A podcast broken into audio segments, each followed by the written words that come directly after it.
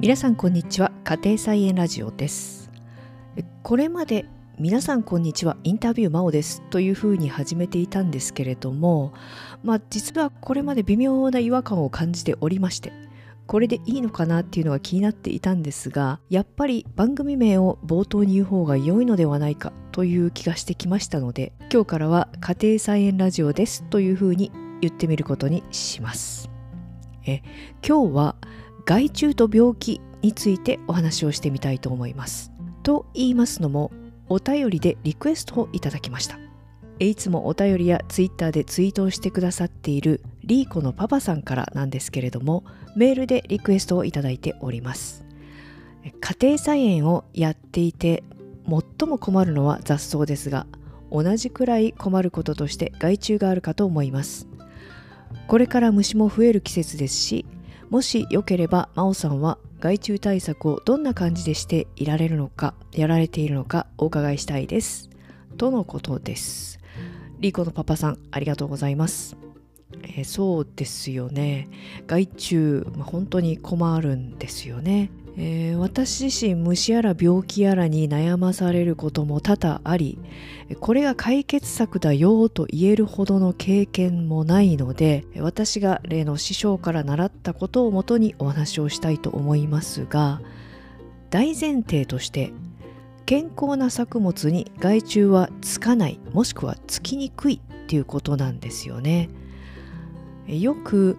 無農薬で安全だから虫が食べるんだよ。つまり虫食い野菜というのは安全だというのがちょっと前までの有機野菜に対するある種の定説だったと思うんですけれども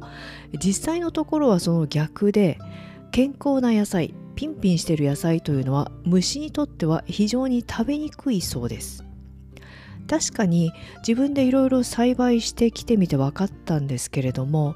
弱ってる野菜例えば苗を定食した時にうまく活着しなくてなんかこうしなっと弱っている野菜だとかあと栄養が不足している野菜やあるいは病気になっている野菜の方に虫は集中しますでは健康な野菜には虫がつかないのかというとそれをですね実際はっきりと実感したのが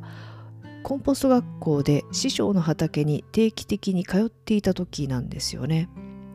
まず実習で師匠の補助の一角に種をまいたり苗を植えたりしました。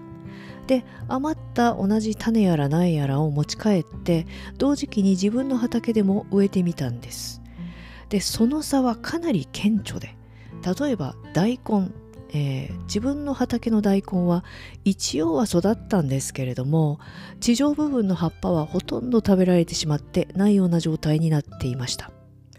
そんな風に葉っぱが常に食べられ続けているような状態で、まあ、なんとか頑張って育っている私の畑の大根に対して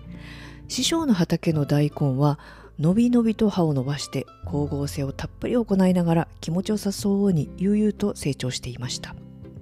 収穫時期での葉っぱはほとんど虫食いがなくて葉っぱ自体もすごく美味しかったです。でこれを見た時にこの違いは何なのかなと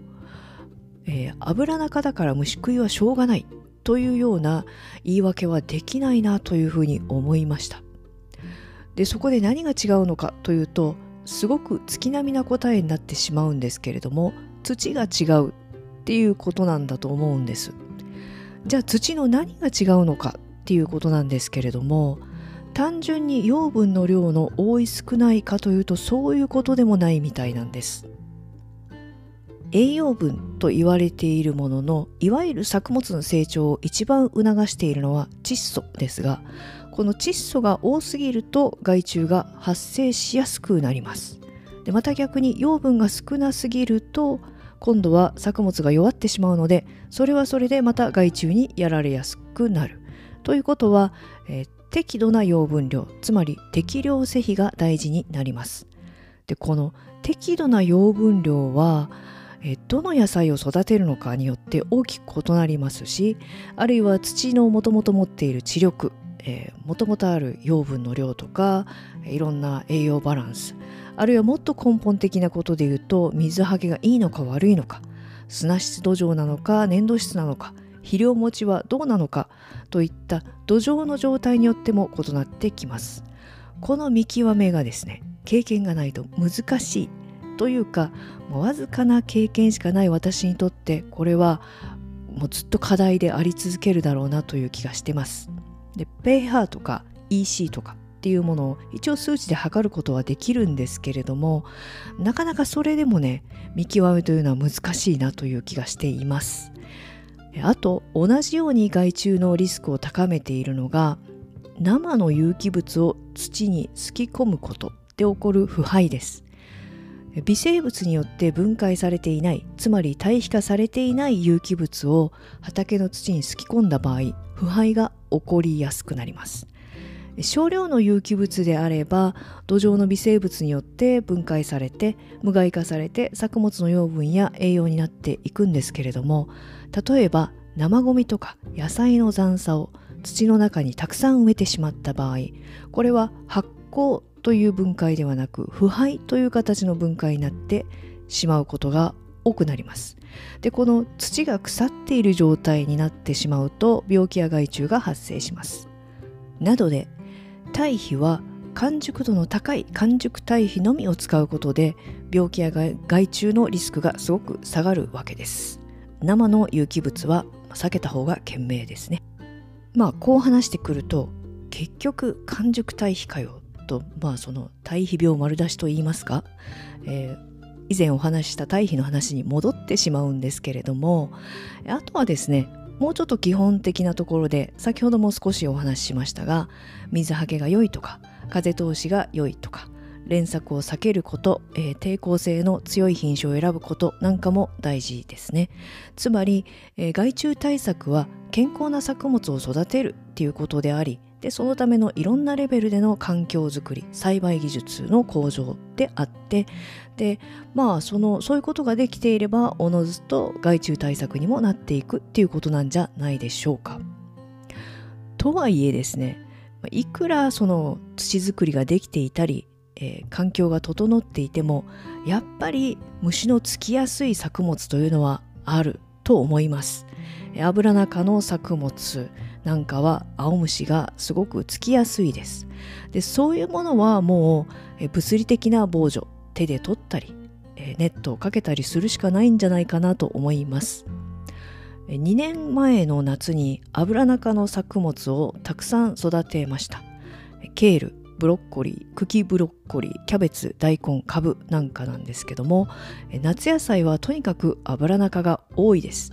で気温が大して高くないうちはすごくうまく育っていました。正直あ簡単だなと思って鷹をくくっていたんですよね。でケールなんかは地方ではなかなか売っていないですし売っていても高いので結構楽しみにしていました。